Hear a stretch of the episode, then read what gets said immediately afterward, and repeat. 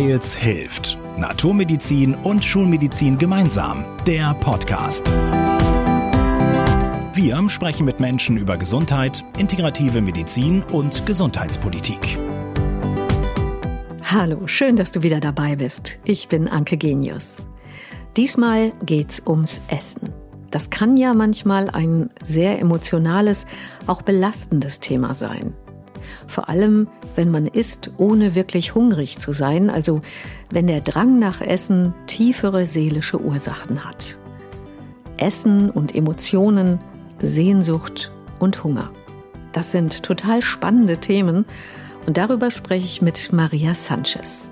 Sie hat das Buch Sehnsucht und Hunger geschrieben. Maria ist Traumatherapeutin. Sie hat die psychologisch-spirituellen Therapiemethoden Essential Core und Sehnsucht und Hunger gegründet. Ich wünsche dir spannende Erkenntnisse und viel Spaß beim Zuhören. Hallo liebe Maria, ich freue mich sehr, dass du mitmachst hier beim Weils Hilft Podcast. Hallo liebe Anke, ich freue mich auf unser Gespräch. Vielen Dank für die Einladung dein großes Thema, Essen und Emotionen. Falls jetzt jemand zum ersten Mal davon hört, wie erklärst du, was Essen und Emotionen eigentlich miteinander zu tun haben? Ja, also jeder Mensch hat ja zu Beginn seines Lebens, wenn wir Säugling sind, schon eine ganz intensive Erfahrung, wie die Kopplung von Essen und Emotionen sein kann. Nämlich wenn wir an der warmen Mutterbrust sind oder wenn wir auch das Fläschchen bekommen, aber im Arm bei unserer Mutter oder bei unserer Bezugsperson liegen, da machen wir schon die Erfahrung, dass etwas warm und weich und wir fühlen uns geborgen, dass also etwas sehr Wohliges da ist und wir gleichzeitig Nahrung bekommen. Also diese Kopplung ist auf jeden Fall schon mal ganz tief in uns verankert.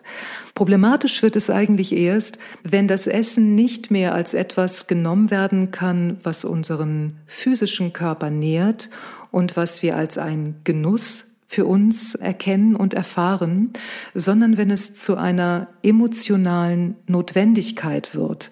Das heißt, es ist nicht mehr ein Genussmittel, wo ich sagen kann, okay, ich esse es oder ich esse es nicht, sondern wenn das Essen eben herhält für Trost, für Beruhigung, dafür, dass ich Kraft bekomme und so weiter, dann habe ich nicht mehr eine natürliche Kopplung von Essen und Emotion, sondern eine leidvolle Kopplung. Und dann steigen wir oder viele Menschen dann in einen sehr kraftraubenden Teufelskreis ein. Oft ist ja dann auch kein gutes Gefühl danach, ne, nach dem Essen. Genau, das ist wichtig, dass man das nochmal hervorhebt, weil man könnte ja sagen, okay, dann nehme ich halt die Schokolade oder ich esse die Kekse oder den Käse. Wo ist das Problem? Das Problem entsteht immer erst dann, wenn wir uns danach dafür kritisieren, wenn wir uns dafür kasteien, wenn innere Stimmen, kritische Stimmen kommen und die eben sagen, was hast du jetzt schon wieder gemacht? Du bist ja unmöglich. Können ja auch sehr brutale Stimmen in unserem Kopf dann sein. Dann wird es wirklich zum Problem. Und überhaupt die Tatsache, dass wir oft auch beim Essen die ganze Zeit ein Kontrollmechanismus mitlaufen haben, das betrifft ja nicht nur übergewichtige Menschen. Es gibt eine ganze Gruppe, ich nenne sie die dünnen Dicken. Das heißt, es sind Menschen, die eigentlich übergewichtiger wären, wenn sie sich nicht so stark kontrollieren würden. Aber auch in den Phasen, in denen ich lange Zeit eine dünne Dicke war, war ich nie frei. Ich konnte nicht wie heute als natürlich schlanke, da esse ich und ich denke gar nicht übers Essen nach.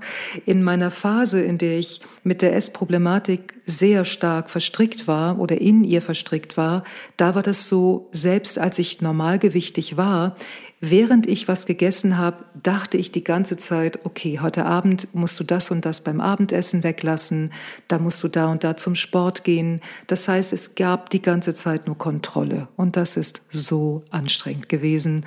Deswegen habe ich ein tiefes Mitgefühl, nicht nur wenn Menschen in Anführungszeichen offensichtlich ein Essproblem haben, sondern auch wenn Menschen oft nicht ernst genommen werden von unserer Gesellschaft, weil sie doch normalgewichtig sind, aber so viel Kraft verlieren in Bezug auf die ganze Essensthematik. Das heißt, du hast quasi zwei Arten und darunter natürlich noch ganz viele Individuen, also zwei Arten von Klienten, einmal die dickeren Dicken und die dünnen, dicken, wie du sie nennst. Wir kommen da auch gleich nochmal stärker drauf zu sprechen. Ich würde dich gerne nur, du hast ja auch gesagt, du magst auch über deine eigene Geschichte erzählen. Schließlich hast du daraus ja auch dein persönliches Therapieverfahren entwickelt. Also dann wäre ich sehr gespannt, mal zu hören, wie deine persönliche Geschichte war, wie du überhaupt auf dieses Thema dann Essen und Emotionen und die Therapie dazu gekommen bist. Ja, ich war seit meiner Kindheit sehr essgestört. In meiner Familie war das ein ganz großes Thema. Das Schlanksein galt als ein ganz hohes Gut. Interessanterweise galt das für meinen Vater nicht, denn der war, seitdem ich mich erinnere, immer übergewichtig. Aber meine Mutter war schon, so seitdem ich denken kann, immer im Kampf mit sich selbst in Bezug auf ihr Gewicht. Und bis zu meinem fünften Lebensjahr war ich schlank und dann bin ich dicker geworden. Und dann war das ein Riesenthema in der Familie. Maria ist zu dick. Nun ist meine Kindheit von sehr viel Gewalt begleitet gewesen, also eine sehr traumatische Kindheit, also Gewalt in jeder Form. Es gab viele Übergriffe in verschiedenen Formen. Und heute kann ich sagen, dass das Essen mir wirklich geholfen hat, zu überleben. Aber damals als Kind und als Jugendliche habe ich mich wirklich zutiefst abgelehnt. Ich habe mich gehasst dafür, dass ich, wie ich damals dachte, so disziplinlos war. Heute weiß ich, dass es mit Disziplin natürlich gar nichts zu tun hatte.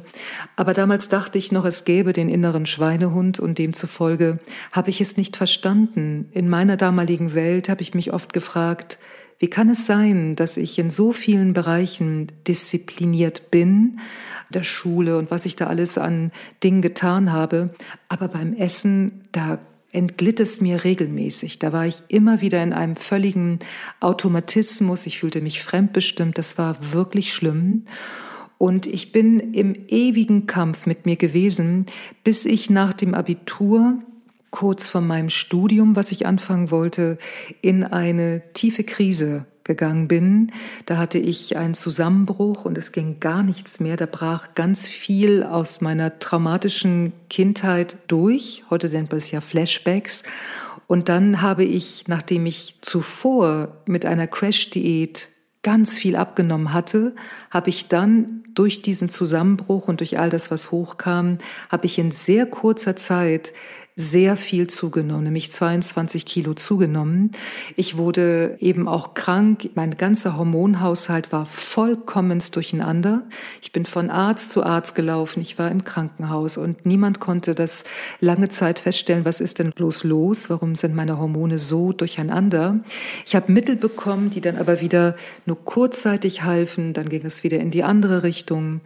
Und so war das eine sehr, sehr dunkle Zeit. Und für mich im Nachhinein kann ich wirklich sagen, es war mein Entree des Ausstiegs aus diesem ganzen Kontrollkorsett, weil klar war, mit Kontrolle ging da gar nichts. Der Zeiger auf der Waage ging kontinuierlich weiter nach oben und ich konnte nichts tun, was natürlich wiederum ein Trigger war. Die ganze Ohnmacht, ich kann nichts mehr tun, hat die Ohnmacht wiederum meiner Kindheit noch mehr befeuert. Und auch schon während meiner Kindheit hatte ich starke Ängste, ich war auch depressiv.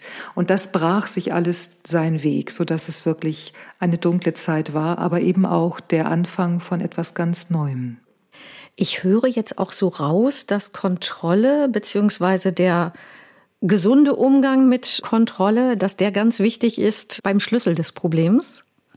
Ja, also ich würde sogar sagen, ein Essproblem, eine Essproblematik kann man nicht mit Kontrolle beikommen, weil die Wurzel, meine Erfahrung ist zumindest so, die Wurzel von Kontrolle ist immer Angst. Aber es geht ja gerade darum, wenn wir einen heilsamen Weg für uns gehen wollen, dann geht es um Vertrauen. Und Vertrauen und Kontrolle geht nicht zusammen. Also man könnte natürlich sagen, ja, aber wächst nicht vielleicht Vertrauen, indem ich kontrolliere? Dann kann ich bestenfalls eine dünne Dicke werden. Aber ich habe immer noch Angst davor, dass ich zunehme. Ich definiere mich noch immer viel zu stark über mein Gewicht Und es gibt nach wie vor den Daumen hoch, wenn ich mich an einen Plan halte, wenn ich kontrolliert bin und den Daumen runter, wenn ich es nicht bin. Ich bin also nie frei von emotionalem Essen. Und den Weg, den ich damals wirklich gezwungenermaßen eingeschlagen habe oder einschlagen musste, war wirklich eine ganz, ganz tiefe Forschungsreise, ein ganz tiefes Kennenlernen von den Seiten in mir, die das Essen so dringend brauchten, um irgendwie klarzukommen im Leben. Und ich spreche auch nicht von etwas, was vom Himmel gefallen ist. Es war ein ganz tiefer Weg von probieren, ausprobieren, dann wieder hat es nicht funktioniert. Dann, ich habe aber insgesamt tatsächlich 30 Kilo abgenommen, ohne Diät, ohne Sportprogramme, ohne Umstellung der Ernährung, sondern wirklich dadurch, dass ich den Essdruck als Wegweiser kennengelernt habe zu den Seiten in mir, die so stark, so stark in Angst waren und keine Möglichkeit hatten, außer mit Essen den Alltag zu bewältigen.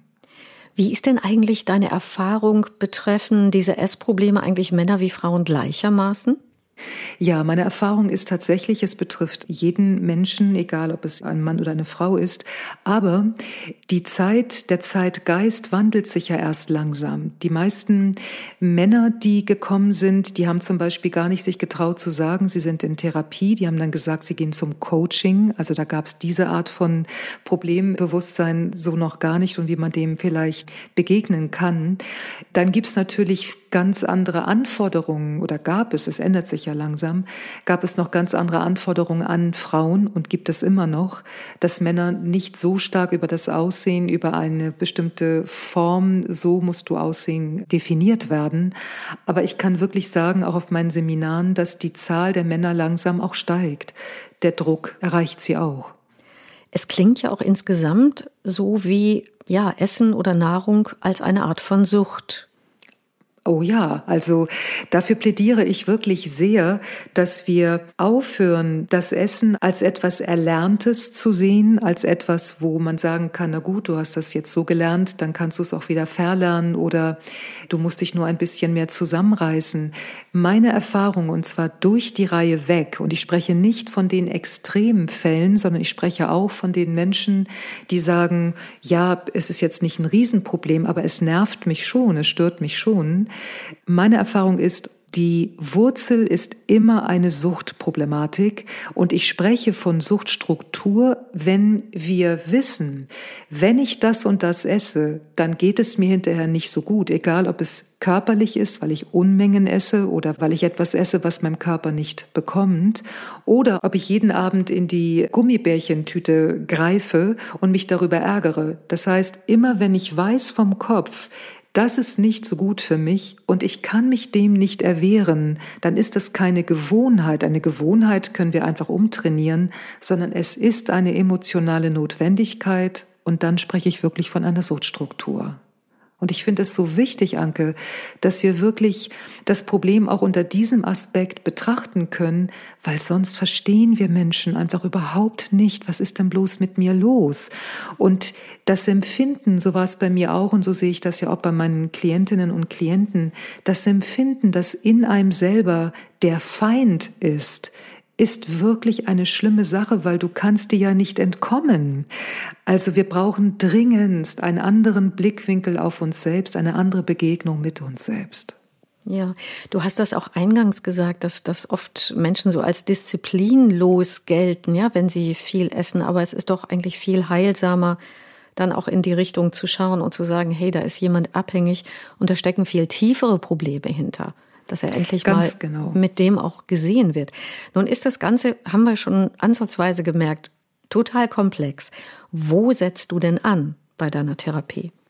Also das Erste, was mir sehr wichtig ist, wenn jemand zu mir kommt, ist, dass ich erstmal nicht den Blick auf die Seite richte, die ist, sondern als allererstes gehe ich mit der Persönlichkeitsseite, die sich gestört fühlt vom Essen.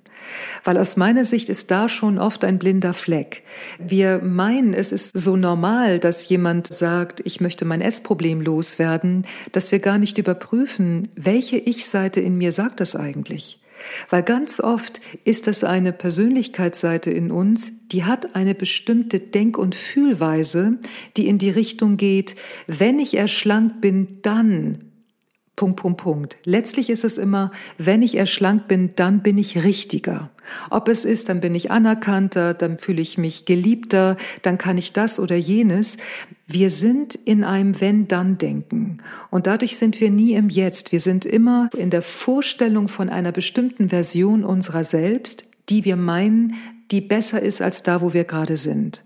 Und die Problematik damit ist, wenn wir diese Brille nicht erstmal absetzen und schauen, okay, warte mal ganz kurz, welche Persönlichkeitsseite ist das eigentlich in mir, dann befeuern wir auf einer tiefen emotionalen Ebene die ganze Zeit weiter unser Essproblem, weil unser Essproblem ja dadurch auch entstanden ist, dass bestimmte Seiten in uns, die bedürftig waren als Kind, die ganz viel gebraucht haben auf der emotionalen Ebene, dass die gerade immer wieder die Erfahrung gemacht haben, du bist nicht willkommen, sei anders, du bist nicht willkommen oder komm alleine klar. Und wenn wir jetzt zu dieser Seite in uns aus dieser Brille von, wenn du nicht da wärst, liebe essende Seite, dann würde es mir besser gehen, wenn wir nicht bemerken, wir schauen daraus, wiederholen wir die Gewalt unserer Kindheit, die, nämlich die Überschrift, sei anders du bist nicht okay. Und dadurch sind wir weiterhin in diesem Teufelskreis drin und tanken quasi jedes Mal den Tank auf von der eigentlichen Grundproblematik. Deswegen brauchen wir dringendst aus meiner Erfahrung eine Möglichkeit, sowohl mit der essenden Seite zu gehen, als auch mit der, die sich gestört fühlt, damit wir wirklich das Gesamtbild öffnen können. Das heißt, du arbeitest erstmal ganz stark so an der Selbstakzeptanz und Selbstliebe. Ja, und so verrückt es klingt, Anke, die Selbstakzeptanz und Selbstliebe beginnt in der Regel mit einer Selbstablehnung. Man könnte ja wie so ein Zuckerguss versuchen drauf zu kippen und zu sagen, es ist wichtig, dass du dich selbst liebst, aber das ist ja erstmal nur ein Gedanke, es ist ja ein Konzept. Wenn wir wirklich uns authentisch abholen wollen, wo wir sind, dann beginnt doch der Heilungsweg bei ganz vielen Menschen und eben auch wenn man ein Essproblem hat, damit, dass Menschen sagen, ich lehne mich ab. Ich will so nicht aussehen, ich will nicht so disziplinlos sein, eben am Anfang, wenn das noch in dieser Denkweise drin ist. Und dann ist es doch wichtig, uns da authentisch abzuholen und mit der Seite zu gehen, der sagt, ich akzeptiere mich nicht statt zu versuchen, wie komme ich in aus meiner Sicht eine Pseudo-Akzeptanz, ist es doch wichtig, erstmal zu sagen, okay, von wo aus startest du? Du lehnst dich ab, okay, lass uns bitte mit dieser Seite gehen, dass sie erstmal Luft bekommt, dass wir überhaupt erstmal einen authentischen Boden bereiten können. Sonst holen wir uns nicht wirklich ab, wo wir sind. Aber gibt es nicht bei jedem Menschen auch irgendetwas, was er dann doch positiv an sich findet? Also er lehnt sich doch in der Regel ja nicht völlig ab, sondern vielleicht bestimmte Seiten. Aber dann lohnt es sich ja auch zu gucken, wo sind die eigenen Ressourcen, wo ist das, was er an sich gut findet. Ne? Absolut. Und das gehört ja auch dazu. Ne? Zu jeder Therapie gehört ja auch ein Blick auf die Ressourcen zu richten. Wichtig finde ich nur wirklich auch, weil manchmal finde ich, wird der Blick auch schnell dadurch verklärt. Also wenn es um die Essproblematik geht, dann ich kenne nur sehr, sehr wenig Menschen. Mir fallen nicht mal fünf ein, wenn ich jetzt spontan an meine Klienten denke, von Menschen, die nicht zu Beginn erstmal eine sehr ablehnende Seite hatten. Und aus meiner Sicht machen wir nicht eine heilsame Erfahrung, indem wir versuchen, aus einer Nein-sagenden Seite eine Ja-sagende Seite zu machen, sondern dass wir der Nein-sagenden Seite erstmal ganz und gar Raum geben. Es kann ja sein, dass zum Beispiel eine verinnerlichte Mutter, ein verinnerlichter Vater an der Stelle zum Vorschein kommt, der vielleicht sagt, wenn meine Mutter mich jetzt oder mein Vater mich immer abgelehnt hat, dann habe ich vielleicht genau diese Brille aufgesetzt und dann wäre es ja wichtig zu ergründen, wer bin ich denn ohne diese Brille? Dafür muss ich aber erstmal diese Brille ja absetzen und diese kritischen Stimmen im Raum erstmal einen Platz zuweisen. Das heißt, es braucht wie eine gute Balance zwischen Ressourcenschau, ganz klar, und auch den ehrlichen Blick auf die Seite, die sagt, ich will mich so nicht haben, denn das ist ja auch eine Realität. Genau, das Ehrliche, das Authentische ist ein wichtiges Element. Und wie baut sich dann deine Therapie weiter auf? Genau, also die Therapieform, die ich anbiete, ist eine Therapieform, die auf der emotionalen Selbstbegleitung fußt. Das bedeutet, dass man Schritt für Schritt lernt, den Essdruck als Wegweiser zu nutzen.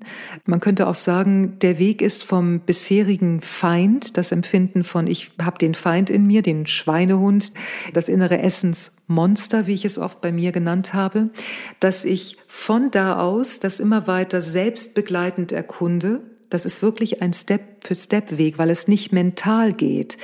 Dazu gehört zum Beispiel auch, so komisch es klingt, dass wir das emotionale Essen dann begleiten. Also dass die Klientin mir darüber berichtet, wie das ist, wenn sie emotional ist und wir überhaupt erstmal einen Raum öffnen, was wäre, wenn es nicht verboten wäre.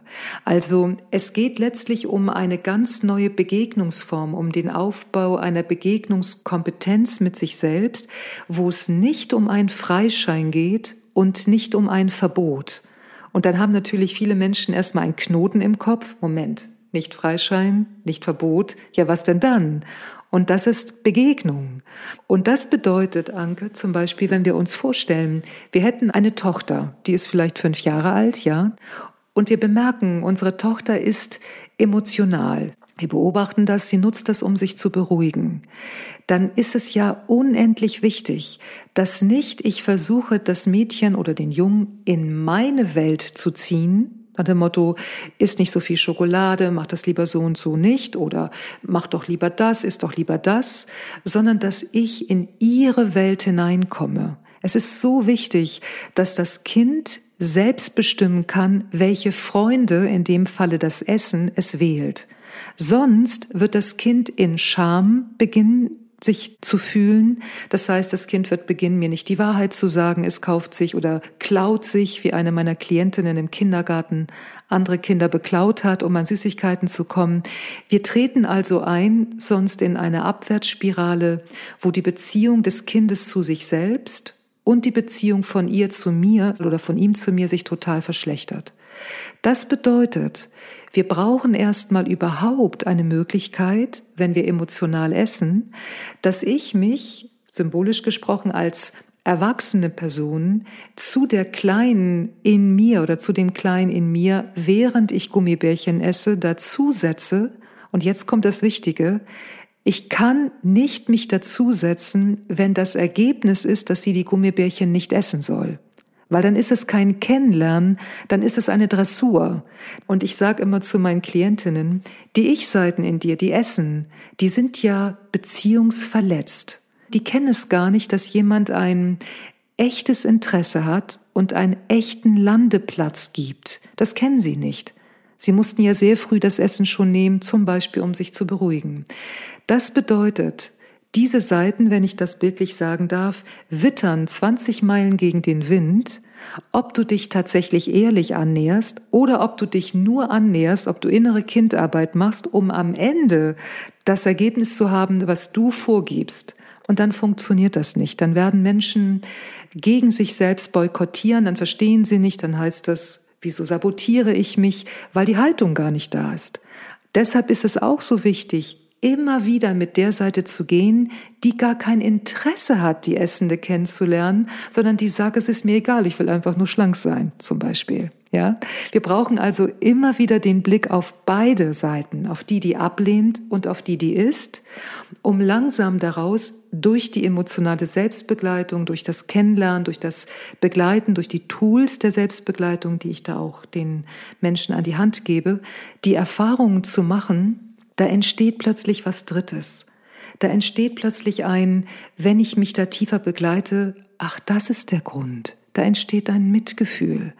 Da kann es sein, dass wir beim Essen sitzen mit uns selbst, weinen, weil wir fühlen, wie viel Not die Seite in mir gerade hat, die gerade essen muss. Ja, da entsteht aus einer großen Tiefe heraus ein tiefes Mitgefühl und dann beginnt langsam eine Veränderung. Aber das braucht Zeit. Ja das sind ganz bestimmt ganz tief berührende Momente für jeden Einzelnen. Also ich fasse noch mal so ganz grob kurz zusammen, dass quasi beide Seiten sein dürfen und jemand so innerlich beobachtet, ohne zu werten und ohne zu bevormunden. Und beides darf erstmal sein und ich gestatte mir quasi dann auch das Fühlen und dann lasse ich einfach geschehen und habe mal nicht diesen Knoten und Kontrolle und was weiß ich alles im Kopf. So in etwa? Genau, mhm. so in etwa. Denn es ist ja so, dass der innere Beobachter, wir gehen ja oft in Therapien oder auch in der Psychologie wie selbstverständlich davon aus, dass der innere Beobachter oder die innere Beobachterin neutral sei. Das ist sie ja fast nie. Wir haben eine ganz bestimmte Meinung. Deswegen sage ich ganz oft, ein neutraler, also ein unparteiischer, neutral muss es ja gar nicht sein, ne, aber ein unparteiisches Beobachter-Ich ist ein erweiterter Bewusstseinszustand, den wir am Anfang nicht haben. Mit anderen Worten, zu Beginn gilt es, mit beiden Seiten zu gehen, die die sich gestört fühlt vom Essproblem und die, die das Essproblem hat. Ich beginne wirklich oft mit der, die sich gestört fühlt, weil das das ist, wo die Menschen am ehesten erstmal einen Zugang zu haben. Und indem ich sie kennenlerne, entsteht langsam tatsächlich wie eine dritte Instanz in uns. Das braucht Zeit, wo wir eben wenn wir diese Tools anwenden, wenn wir mit der emotionalen Selbstbegleitung gehen, wo wir plötzlich merken, das ist die Wurzel, das ist ja mein Vater oder das ist meine Mutter. Und ich spreche nicht davon. Viele Menschen haben mental total klar in sich, ja, das so hat meine Mutter mit mir gesprochen. Oder ich wurde gemobbt in der Schule, weil Punkt Punkt Punkt, aber das ist ja was völlig anderes, es mental zu wissen oder eben ob ich es tief erfühle. Und dann entsteht eben langsam tatsächlich diese dritte Instanz in uns und dann beginnt was ganz anderes. Dann sind wir langsam raus aus dem ewigen Ping-Pong-Spiel von du musst, ich mach's nicht, du solltest, ich tu's nicht. Da steigen wir langsam aus diesem Kampf aus. Gibt es denn bestimmte Unterschiede, ob du jetzt als Klientin oder Klient einen dünnen Dicken oder einen kräftigen Dicken hast? Der Unterschied besteht natürlich darin, dass die Menschen, die jetzt mollig oder übergewichtig sind, mehr mit Diskriminierung zu tun haben, ganz faktisch. Ne? In unserer Gesellschaft ist das eben noch leider so, dass übergewichtige Menschen noch immer als nicht so diszipliniert angesehen werden. Andererseits, wie ich vorhin meinte, haben aber auch die dünnen Dicken das große Problem, dass sie eben auch nicht wirklich gesehen werden. Aber von dem, was ihnen begegnet im Außen, ohne dass man jetzt in ein Gespräch kommt, haben es natürlich Menschen, die übergewichtig sind, tatsächlich noch mal schwerer wegen der Diskriminierung. Und zeitweilig höre ich eben auch von Erfahrungen, da bin ich auch wirklich empört. Ne? Also wo andere Menschen ihre eigene Selbstablehnung dann auf die übergewichtige Person projizieren. Und das sind schon sehr schlimme Dinge, die da erfahren werden können. Und ich möchte auch sagen, es gibt noch eine zweite Gruppe, die ich für mich so klassifiziert habe, die sogenannten Pegelesserinnen oder Pegelesser. Das sind Menschen, die die ganze Zeit in Anlehnung an den Spiegeltrinker habe ich diesen Begriff gewählt, die die ganze Zeit sich innerlich auf einem Sättigungslevel halten müssen. Das bedeutet, wenn die dann hören, isst doch einfach weniger. Du musst doch nur vier, fünf Stunden Zeit lassen, bis du wieder was isst. Dann ist das für diese Menschen so schwierig, weil sie nicht verstehen können, wieso kann ich nicht abwarten, bis ich hungrig bin. Sie können es in der Regel deshalb nicht, weil das in eine Bedürftigkeit zu kommen, wenn ich hungrig bin, brauche ich ja etwas.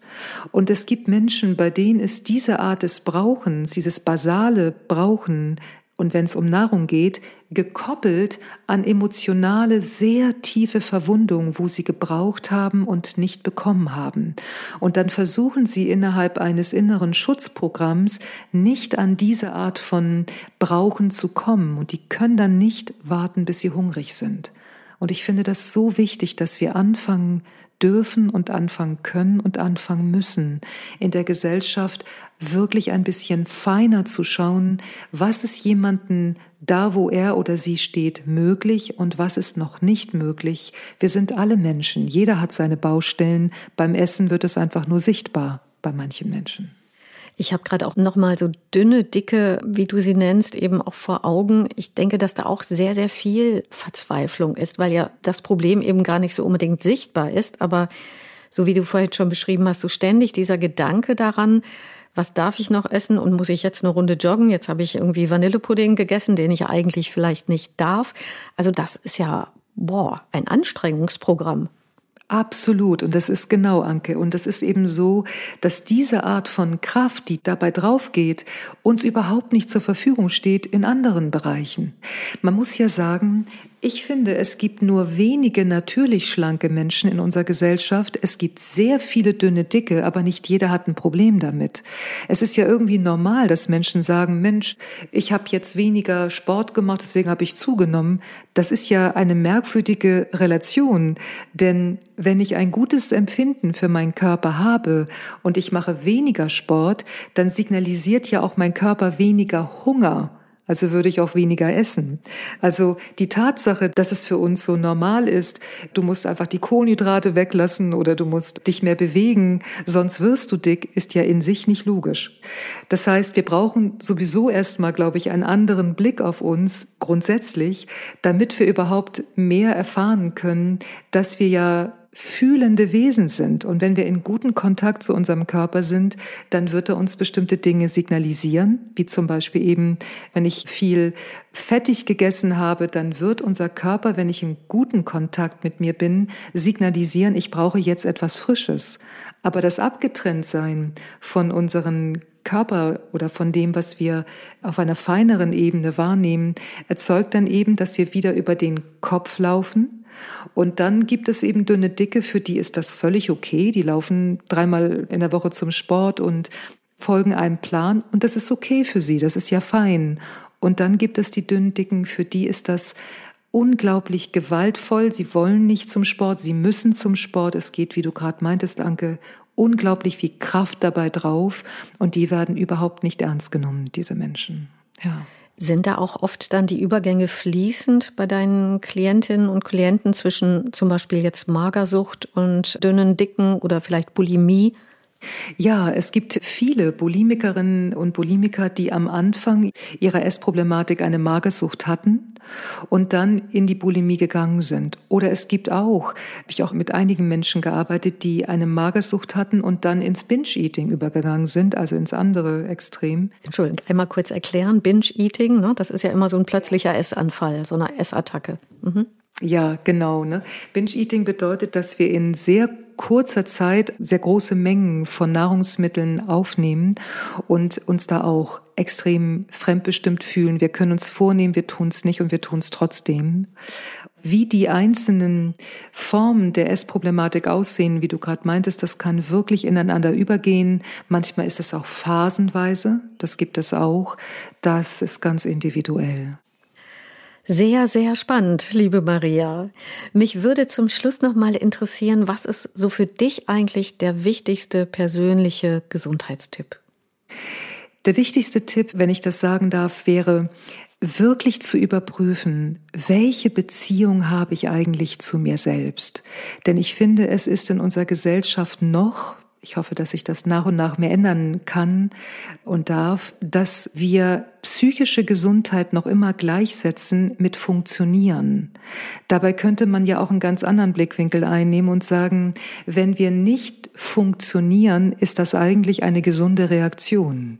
Und gerade beim Thema S-Problematik sind wir noch mit einer Einstellung unterwegs, dass da ja irgendwas nicht stimmen kann, statt zu gucken, kann das, was vielleicht über die Essensbühne ausgedrückt wird, ein heilsamer Hilferuf sein, weil wir gerade gut funktionieren. Das heißt, nur weil körperlich etwas für uns problematisch sein kann, das kann ja sehr auch schlimme Züge annehmen, heißt das nicht, dass das emotional nicht sinnvoll ist. Ich würde den Menschen wünschen, dass sie erstmal überprüfen, in welcher Beziehung stehe ich eigentlich zu mir selbst, um dann langsam mehr und mehr erfahren zu können, mit mir ist nichts verkehrt und mit mir war auch nie was verkehrt. Danke, liebe Maria, für dieses spannende und berührende Gespräch und alles Gute für dich weiterhin und für deine Arbeit. Herzlichen Dank, Anke. Vielen Dank für das Gespräch. Danke. Und ich danke dir fürs Zuhören und schreib uns gerne auch deine Gedanken zum Thema emotionales Essen. Ich bin sicher, das Thema interessiert auch viele andere Menschen, also leite den Podcast auch gerne weiter. Bis bald. Wir hören uns. Wir hoffen, ihr seid beim nächsten Mal wieder dabei. Hört uns auf weils-hilft.de und vielen Podcast-Plattformen.